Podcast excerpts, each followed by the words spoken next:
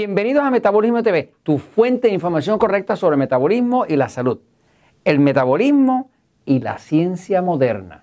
Yo soy Frank Suárez, especialista en obesidad y metabolismo.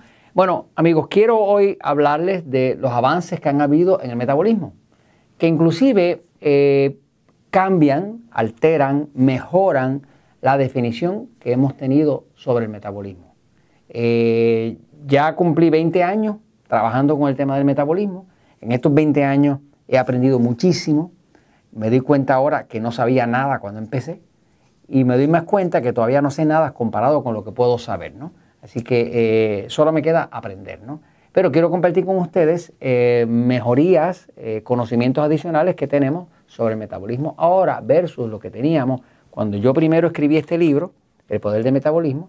pues yo tenía una idea más o menos de lo que era el metabolismo porque tenía resultados ya, ¿no? Pero ya después de pasar por cientos de miles de personas que hemos ayudado en los centros Natura Slim, eh, unos cuantos libros escritos, investigaciones y demás, eh, mi, perspectiva sobre el metabolismo ha cambiado, ha traído, se ha traído, se ha actualizado a la ciencia moderna. Voy un momentito a la pizarra para explicarlo. Fíjense, eh, aquellos de ustedes que, que me conocen, que inclusive han estado conmigo en algunos de los seminarios. Hace poco estuve en Nueva York y pude allí darle, ofrecer seminarios a 200 personas. Este, los tuve muchos de ustedes de cerca y, autografié libros y contesté preguntas y demás. Pues eh, saben que este tema a mí me apasiona. Eh, de hecho, yo no conozco otro tema, pero el tema del metabolismo, pues eh, lo conozco al derecho y al revés, porque es lo único que estudio los últimos 20 años. ¿no? mi mi concentración está en el tema de entender eh, qué es lo que hace que el cuerpo funcione. ¿no? Eh, el metabolismo para mí es la base de la vida. Y digo la base de la vida porque el metabolismo tiene que ver con la creación de energía. Y no puede existir vida sin movimiento. Y tampoco puede existir movimiento sin energía. O sea, que si usted quiere saber si algo está vivo, pues mire a ver si se mueve. Si se mueve, está vivo. Y si no se mueve, no importa lo que usted haga, está muerto. Así que básicamente la clave de que haya vida es que haya movimiento. La vida necesita movimiento. Y cuando la vida tiene movimiento, eso es lo que se llama la vida. Si no tiene movimiento, pues se llama muerte. Así que básicamente el metabolismo produce la energía que crea el movimiento que se llama la vida. ¿no? Ok, ahora, eh, el tema metabolismo como tal eh, es un tema que ya cumplió más de 100 años. Eh, ese, esa palabra metabolismo fue una palabra creada por este doctor, profesor Theodor Schwann, que vivió del año 1810 a 1882. ¿no? Eh, y este profesor Theodor Schwann, que era un alemán, fue el que creó la palabra metabolismo. ¿no? Y él quería describir lo que pasaba dentro del cuerpo que creaba la energía. Eh, usó dos palabras del griego. Usó del griego la palabra metabole, que en griego quiere decir cambio, y ismo, eh, que quiere decir sistema o cualidad. Así que básicamente lo que dijo, bueno, esto, esto es eh, un sistema, lo que maneja el cuerpo es un sistema que tiene que ver con cambios y que tiene una cualidad de causar cambios. Así que básicamente de ahí creó la palabra metabolismo. Eh, yo lo definí hace 14 eh, años, 16 años, cuando primero escribí el libro El Poder de Metabolismo, lo escribí como la suma de todos los movimientos, acciones y cambios que ocurren en el cuerpo para convertir los alimentos, o sea, lo que nosotros comemos, y los nutrientes, vitaminas y minerales y demás, y convertir eso en energía para sobrevivir. ¿no? Así que básicamente así lo definí. Esa, esa, esa definición todavía se sujeta, pero ahora hay que añadirle que ahora sabemos que el metabolismo está controlado, controlado, está siendo controlado por el sistema nervioso.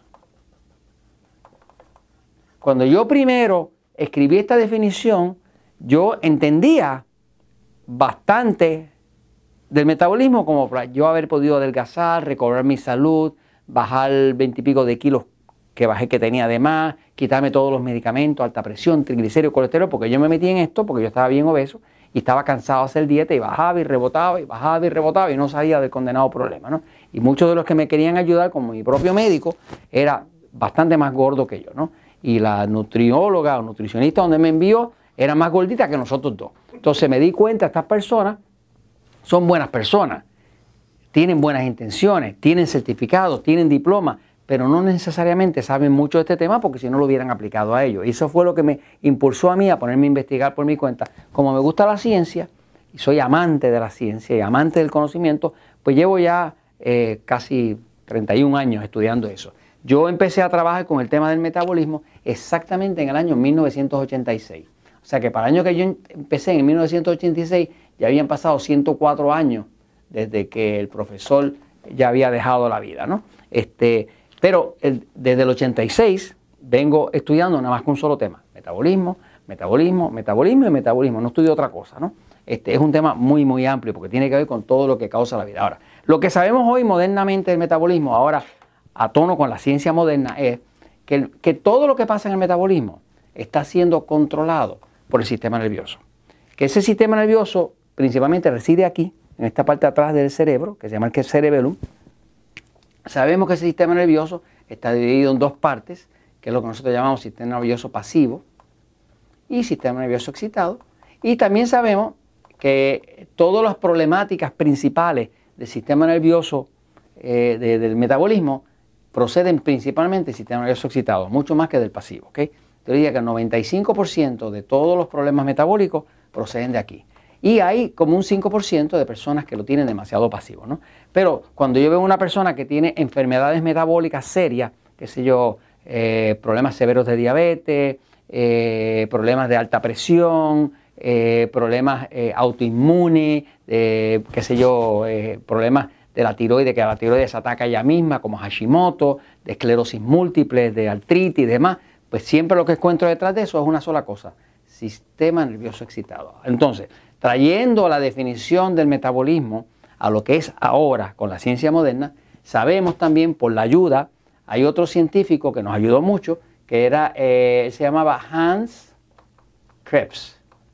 Este científico Hans Krebs fue el que creó eh, y describió cómo era el metabolismo dentro de la célula. Este fue el que nos dio la clave de qué pasaba dentro de la célula que se producía el ATP. El ATP que es el, trifosfato de adenosina, que es lo que es la energía del cuerpo. Cuando usted tiene mucho ATP, pues tiene mucha energía y no se cansa. Cuando usted tiene poco ATP siendo producido en la célula, pues usted se siente cansado, desganado y va a empezar a acumular grasa en el cuerpo. Así que básicamente Hans Krebs nos ayudó a, a completar el tema del metabolismo porque nos explicó con sus descubrimientos qué es lo que pasa dentro de las células, cómo es que las células producen energía cuáles son los químicos que están envueltos, cuáles son los pasos que, hay, que pasan ahí que hace que una persona pueda tener vida, energía, reconstrucción celular y todo ese tipo de cosas. Entonces, eh, básicamente, hoy ya sabemos que el metabolismo tiene que ver con, es la suma de todos los movimientos, acciones y cambios que ocurren en el cuerpo para convertir los alimentos y los nutrientes en energía para sobrevivir y que todo eso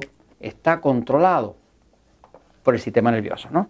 Y que si uno quiere controlar el metabolismo y mejorarlo, tiene empezar, empezar por entender qué es lo que controla el metabolismo, que es el sistema nervioso. ¿no? Hoy en día ya sabemos mucho más de lo que pasa dentro de la célula, sabemos que esta sustancia que se llama ATP lo domina todo. Cuando una persona tiene mucha energía no se cansa y no se deprime, pues tiene mucho ATP. Cuando tiene poco ATP, se deprime. Cuando no tiene energía, tiene poco ATP. Cuando se arrastra sin falta de energía, tiene poco ATP. O sea, que prácticamente todos los problemas que tengan que ver con enfermedades tienen que ver con baja energía. Eh, ya sabemos también, por ayuda de otros científicos, que todas las células tienen voltaje. Eso se ha podido medir. Las células normales producen de 20 a 25 microvoltios cuando están bien, voltios negativos. Las células enfermas producen 15, producen 10. Y si bajan a 30 positivo se llama cáncer. Así que básicamente hoy conocemos el metabolismo en base a la ciencia moderna, pero déjeme decirle, todavía hay más que aprender sobre esto, porque es un mundo fascinante y muy amplio. Eh, y nada, y esto se los comento porque la verdad siempre triunfa.